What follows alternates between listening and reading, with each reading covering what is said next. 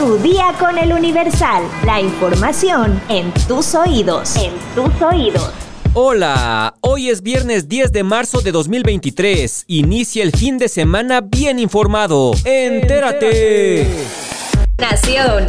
El diputado Armando Contreras Castillo de Morena presentó este jueves 9 de marzo en la Cámara de Diputados una iniciativa que propone reformar la ley orgánica de la Universidad Nacional Autónoma de México para que el rector sea elegido por la comunidad universitaria. La propuesta plantea derogar el apartado 1 del artículo 6 que actualmente faculta a la Junta de Gobierno para nombrar al rector, conocer de la renuncia de este y removerlo por causa grave. Asimismo propone que el rector sea elegido mediante elección directa, conforme a los procedimientos que establezca el Consejo Universitario. La persona titular de la rectoría será elegida por la comunidad universitaria mediante elección directa y sufragio universal, libre, secreto, personal e intransferible, conforme a los procedimientos que para tal efecto establezca el Consejo Universitario, que deberán garantizar el principio de paridad de género, así lo detalla la iniciativa. Además, señala que el decreto entrará en vigor al día siguiente de su publicación en el Diario Oficial de la Federación y deberá aplicarse a partir del siguiente proceso de renovación correspondiente al periodo del 2023 a 2027. El diputado Contreras Castillo afirmó en su iniciativa que la Junta de Gobierno se ha constituido en una instancia impermeable a la renovación generacional de las instituciones sociales y de gobierno, consolidándose como un factor de inmovilismo político.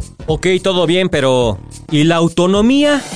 Metrópoli. Marina Robles, secretaria de Medio Ambiente de la Ciudad de México, informó este jueves 9 de marzo que el ahuehuete del Paseo de la Reforma será trasladado al vivero Nezahualcóyotl para su rehabilitación debido a que no presentó mejorías y que será reemplazado por otro ejemplar de la misma especie. En conferencia de prensa, la funcionaria dijo que el periodo de adaptación se extendió fue el choque de un automóvil tres días después de su plantación. Aunado a ello, indicó que el árbol se hundió 15 centímetros y que alguien introdujo patógenos al ahuehuete. Uno de los especialistas señaló que el árbol tendrá un rebrote muy pobre. Por su parte, el director del vivero Los Encinos dijo que el nuevo ejemplar es hermano del que está plantado en reforma. Además, agregó que hicieron una autopsia del ahuehuete afectado, donde se determinó que sigue vivo, pero el tiempo de adaptación será lento y su rebrote será de un 50%.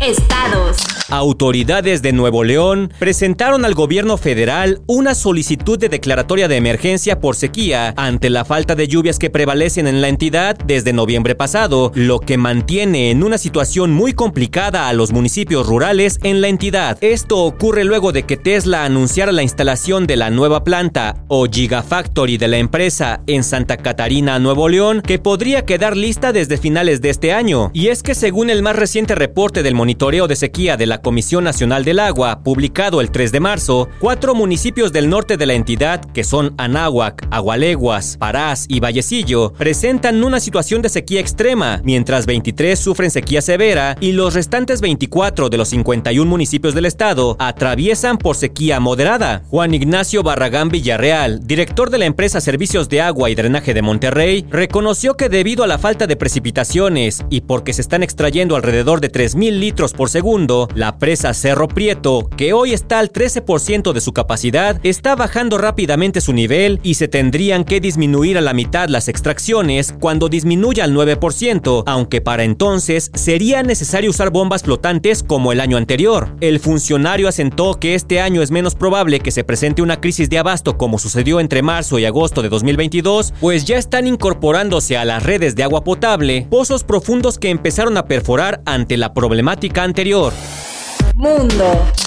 El influyente senador republicano Lindsey Graham escaló este jueves el tono del mensaje a México, país al que calificó de narcoestado, dominado por terroristas a los que solo les interesa el dinero, y en respuesta directa a la declaración que hiciera el presidente mexicano Andrés Manuel López Obrador por la mañana, pidió a los mexicanos recordar cuando salgan a votar que viven en un infierno. En los pasillos del Senado, Graham, autor de una iniciativa que busca declarar terroristas a los cárteles mexicanos, y permitir que las Fuerzas Armadas de Estados Unidos actúen en contra de los narcotraficantes fue abordado por la periodista María Molina de NTN 24, quien le preguntó sobre qué tan probable es que su plan tenga apoyo bipartidista. A esto respondió que lo cree altamente probable, pues en Estados Unidos llegaron a un punto de inflexión debido a que las 70 mil muertes el año pasado relacionadas con el fentanilo que llega desde México es un resultado inaceptable. Dijo que le gustaría que el gobierno mexicano deje su juego a trabajar más cercanamente con ellos para erradicar este problema. Según el senador, la designación de los cárteles como organizaciones terroristas encaja como anillo al dedo. Cuestionado por Molina sobre la falta de apoyo que hasta ahora ha mostrado el presidente Andrés Manuel López Obrador y si de todos modos Estados Unidos actuaría, Graham fue claro y aseguró que absolutamente, porque tienen la capacidad de defender a su pueblo. Me gustaría trabajar con el presidente de México, pero si no cambia el curso, entonces no nos vamos a quedar con los brazos cruzados y no aguantaremos.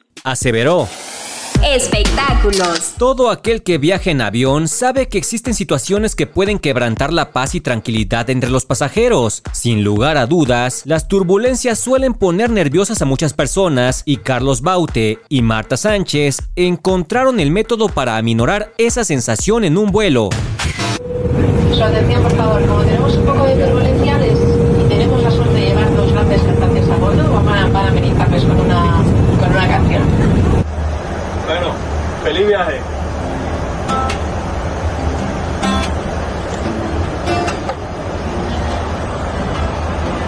fue coincidencia encontrarme contigo. Tal vez esto lo hizo el destino. Quiero dormirme de nuevo en tu pecho. Después me despierte en tus besos. Estos sentidos sueña conmigo. Sé que pronto estaremos unidos. Sonrisa traviesa que vive conmigo.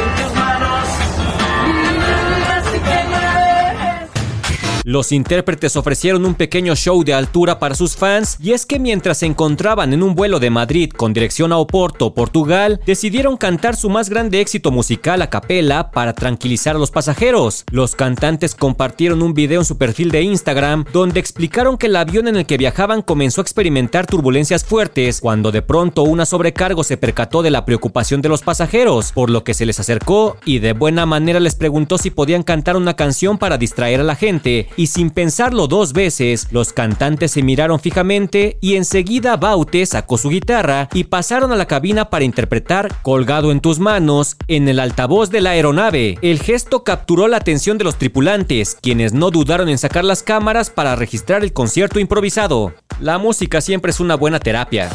¿Sabes cuáles son las marcas de autos que son favoritas de las mujeres? Descúbrelo en nuestra sección autopistas en eluniversal.com.mx. Ya estás informado, pero sigue todas las redes sociales de El Universal para estar actualizado. Comparte este podcast y el lunes no te olvides de empezar tu día. Tu, día, con, El Universal. ¡Vámonos! Tu día con el Universal. La información en tus oídos. En tus oídos.